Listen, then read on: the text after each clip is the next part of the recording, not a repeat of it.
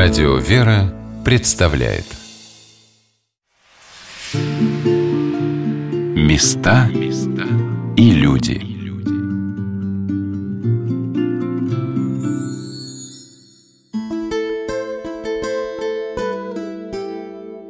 Сегодня на «Волнах Радио Вера» мы рассказываем о храме Василия Блаженного, о соборе Покрова Божией Матери – который стал, по словам Татьяны Григорьевны Сарычевой, визитной карточкой России, когда туристам со всего мира представляют его как главную достопримечательность нашей Родины.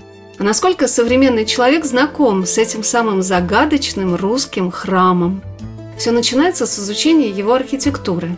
Как родилось на главной площади Руси XVI века такое чудо – если мы с вами будем говорить об архитектурной композиции Покровского собора, то, конечно же, больше такого храма нигде нет. Такие храмы в большом количестве были на планах итальянских зодчих эпохи Ренессанса, то есть это тоже первая половина 16 столетия. Они назывались идеальными храмами. Почему? Потому что они отличались симметричной композицией. В центре всегда находится один храм, и его симметрично окружают восемь церквей. И вот этот вот храм из девяти церквей как раз и получил название идеального храма. Если мы с вами посмотрим планы итальянских зодчих, даже Леонардо да Винчи, Серлио, Браманте, как раз у них мы увидим вот такие вот планы идеальных храмов. Но нигде, ни в Италии, ни в Западной Европе, нигде не воплотились их планы. И только в Москве мы видим воплощение вот этого вот идеального храма. Если смотреть на восток, вперед от Спасских ворот, можно мысленно представить себе крест, в центре которого будет расположен храм Покрова Божией Матери. Вверху креста будет находиться храм Пресвятой Троицы.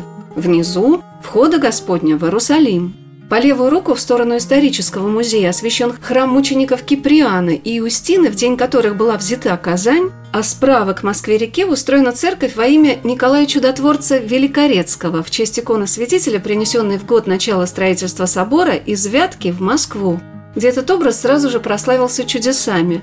И со времен царя Иоанна Грозного в день рождения угодника Божия Николая также совершался торжественный крестный ход в храм на площади перед Кремлем. Эти церкви, расположенные на четыре стороны света, имеют больший объем, что видно и по более значительным главам над ними. А вот еще четыре небольших храма расположены как бы на концах так называемого Андреевского креста, который рассекает главную ось собора лучами на северо- и юго-восток и северо- и юго-запад – на самом деле это очень интересно рассматривать макет собора, чтобы попытаться вникнуть в идею его автора. Татьяна Григорьевна рассказала о пределах, которые так или иначе отражают замысел царя, о том, чтобы все церкви собора были связаны с главными вехами похода на Казань. Прежде всего, с событиями Казанского похода, конечно же, связана центральная церковь Покровского собора, церковь Покрова Пресвятой Богородицы. На праздник Покров, так горячо любимый праздник всеми православными, как раз начался штурм Казанской крепости, и поэтому центральная церковь как раз освящена в память Покрова Пресвятой Богородицы. Церковь святых Киприана и Иустины, мучеников IV столетия, освящена таким образом потому, что 2 октября завершился штурм Казанской крепости, и 2 октября Православная Церковь празднует память Киприана и Устины, мучеников, поэтому в составе Покровского собора появилась такая вот церковь с необычным посвящением. Церковь Киприана и Устины как раз смотрит на Красную площадь. Это церковь с бело-синей главой. Точно так же необычно посвящение церкви, которая находится рядом. Это церковь трех патриархов константинопольских Александра, Иоанна и Павла Нового. Тоже для слуха русского православия православного человека это такое удивительное посвящение, но именно в день памяти этих святых, которые жили-то в разные еще времена, но все они боролись с ересью, именно в день памяти этих святых как раз произошло очень важное сражение, битва на Арском поле в рамках Казанского похода 1552 года, и русские одержали тогда первую крупную победу, именно поэтому появляется эта церковь. Интересно наличие в соборе церквей в честь преподобных Варлаама Хутынского, день которого предположительно царь Иоанн Грозный возвратился в Москву с победой из Казанского похода, и церкви святителя Григория Армянского, в день памяти которого была взята Арская башня крепостной стены Казани, штурм которой начался на следующий день, праздник Покрова Божией Матери. Также в соборе была устроена церковь, освященная в честь преподобного Александра Свирского, чья память приходится на день битвы на Арском поле, состоявшейся еще в конце лета этого памятного для России года, когда русские войска разбили конницу царевича Япанчи, спешившего на помощь казанскому хану из Крыма. Но этого предела есть еще одна особая духовная история. Дело в том, что узнавая о возведении Покровского собора, по словам настоятеля Патриаршего подворья храма в Заряде, протерея Вячеслава Шестакова, многие упускают из вида вклад в это прекрасное дело митрополита Московского и всея Руси святителя Макария. Он был лично знаком с преподобным Александром Свирским в годы своего архиепископского служения на Новгородской кафедре. И в 1547 году, через 14 лет после кончины преподобного, этот святой, которому явилась Пресвятая Троица, был канонизирован Русской Православной Церковью по благословению святителя Московского Макария. Такие тонкие духовные скрепы держат основание этого грандиозного замысла. Ничего из того, что украшает жизнь, нельзя сделать, не имея любви к Богу. Она освещается все божественной любовью. И этот собор, видимо, так Господь вразумел строители, тут такой шедевр они возвели. Я думаю, конечно же, здесь, мне кажется, что как-то упускают из виду того, что в это время митрополитом-то московским был Макарий, святитель. Ведь у нас без благословения ничего не совершается. Я думаю, что и собор Василия Блажена без благословения митрополита Макария тоже не был таким замечательным, какой он сейчас имеет. По его молитвам Господь всех вразумил, наставил, подсказал, дал идеи, как его устроить или обустроить. И я думаю, что здесь не прошло без участия Бога. А Бог участвует тогда, когда дело богоугодное, когда Он видит, что в этом великое дело спасительной помощи тем, кто хочет спастись. Поэтому без участия Бога, без молитв святителя Макария, ничего бы этого здесь бы не было.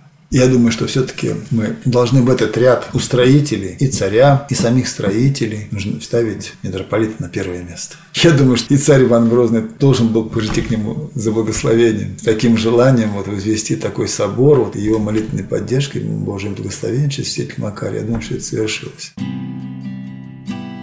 Отец Вячеслав, размышляя о замысле строителей Покровского собора, сказал о том, что созданием такого несказанной красоты шедевра храмового зодчества были движимы люди, искренние, любящие Бога. А что он такая красота, я думаю, да, это чувство любви и благодарности к Богу за дарованную победу, за русский дух такой православный. И вот все эти чувства, они сошлись, так что вот Господь им как-то вот подал такую вот мысль, или мысли, идею возвести вот именно в, в таком как бы, ключе собор. Так бы я бы ответил.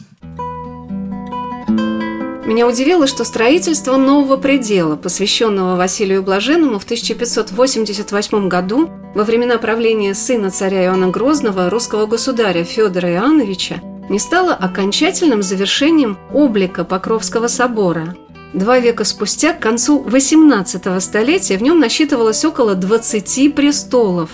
Дело в том, что в древности на Красной площади, именуемой тогда торгом или пожаром, за Кремлевской стеной располагался посад, который лишь правление царя Алексея Михайловича был отнесен на более далекое расстояние от стен Кремля, так как Москва очень часто горела, и на площади строилось множество маленьких деревянных церквушек, которые присоединяли постепенно к стенам храма Василия Блаженного – в результате чего, например, арочные проемы внизу, так ясно указывающие также на итальянские корни собора, были заложены.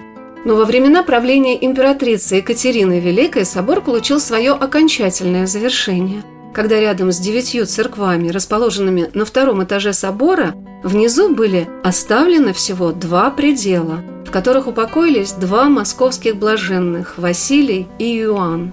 Таким образом, сейчас в соборе насчитывается 11 различных церквей.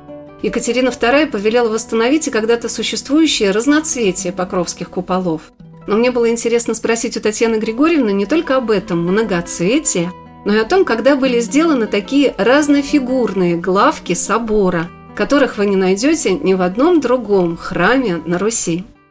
К сожалению, мы плохо знаем первоначальную историю глав Покровского собора. Они сгорели в XVI веке и после этого горели неоднократно. Они были деревянными? Скорее всего, нет, они не были деревянными. Скорее всего, что изначально они были металлическими. Но металл тоже прекрасно горит, потому что мы читаем неоднократно в летописях, погорели верхи у Покровского собора. Верхи, понятно, что горят прежде всего верхние церкви, огонь поднимается вверх, горят главы. Поэтому исследователи до сих пор спорят о том, какие же были первоначальные главы. Склоняются к тому, что они не были луковичными, как сейчас, а были шлемовидными, приплюснутыми. Такие главы, например, на церкви усекновения главы Иоанна Предтечи в Дьякове или, например, на Святой Софии в Новгороде. И, скорее всего, они были монохромными, либо серебристыми, либо золотыми. Главы стали многоцветными только в конце 18 столетия, во время ремонта в 1780-е годы. Мы очень хорошо видим на исторических полотнах, что до этого ремонта, например, все главы были покрашены ярью медянкой. Они были все зеленые, кроме золотой главы на центральной церкви. Все остальные главы были зелеными. И дальше мы видим изображение уже 1780-х годов Кваренги, на котором мы видим разноцветные главы. После этого их окраска практически не менялась, за редким маленьким исключением. И они, конечно, окрашивались неоднократно, но каждый раз мастера повторяли ту самую окраску, которую мы видим и сейчас. Разнофигурными главы стали еще с конца 16 века. Но красили их, то они были серебристыми, их лудили, то они были зелеными. А фигурными главы стали еще в 16 столетии. Мы имеем запись в летописи, когда летописец пишет, что после очередного пожара возобновлены главы на Покровском соборе розными образцы. Вот эту фразу «розными образцы» исследователи архитектуры и трактуют как то, что на соборе появились разнофигурные главы, каждая из них по-особенному украшена и не повторяет друг друга. Известно, что это произошло при Федоре Иоанновиче, сыне царя Ивана Грозного, но у него был довольно длинный период правления, поэтому точный год неизвестен, но это 16 век. Если говорить о том богатом разнообразии декора, который украшает собор внутри и снаружи, можно лишь диву даваться, как это смогло воплотиться в XVI веке. Только разнофигурных кирпичей, которые делались вручную, насчитывается здесь более 20, а их творческое применение демонстрирует ту мысль, что и из камня Господь может создать пример того, как однажды возведенный собор начнет жить своей особенной жизнью, пробуждая творческую фантазию, когда каждая эпоха будет вносить в него свое талантливое дополнение.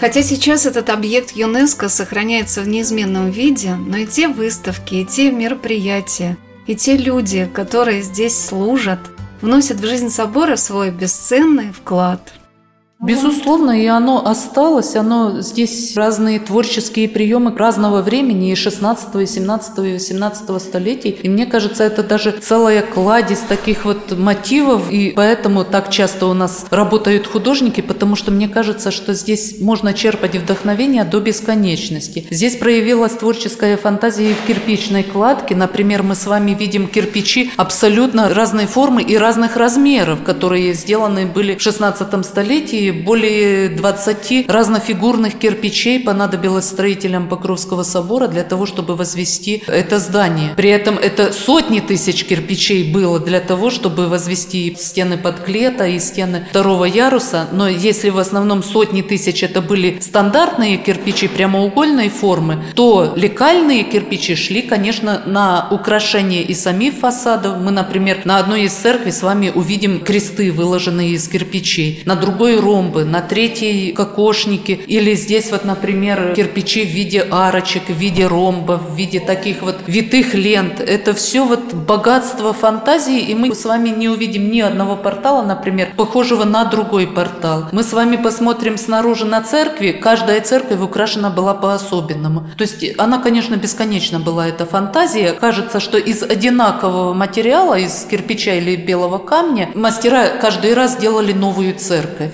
Сочетание вот этих разных приемов, разного декора, оно было бесконечным, и поэтому позволяло каждую церковь сделать особенной. Ну и, конечно, живописное убранство, которое появлялось здесь и в 16 столетии, и в 17 появились уже травные, полихромные узоры. Они, конечно, тоже добавляли красочности этому храму. Мне кажется, он вполне достоин для того, чтобы войти в книгу Гиннесса по своей декоративности. Потому что здесь практически нет ни одного сантиметра на фасаде, который не нес бы либо архитектурный декор, выполненный из белого камня или кирпича, либо живописный декор. Сейчас в Покровском соборе то в одной, то в другой церкви появляются художники с мольбертами с разноцветной палитрой красок, чтобы запечатлеть собор таким, каким он выглядит в наши дни. В этом году храм Покрова Пресвятой Богородицы на Рву празднует 460-летие со времени своего освящения. Государственный исторический музей, чьим филиалом является и Покровский собор на Красной площади, проводит уникальную акцию – когда любой живописец может приходить в храм и создавать здесь свою картину. Кому-то понравится запечатлеть предел Василия Блаженного, а кто-то вдохновится уникальным куполом Покровского центрального храма. Оставайтесь на радио «Вера». Через несколько минут мы продолжим нашу программу о храме, к которому каждый русский человек, я в этом уверена, подходит с замиранием сердца. Такими необъяснимыми чувствами оно наполняется – когда ты даже издалека начинаешь различать его радостные купола.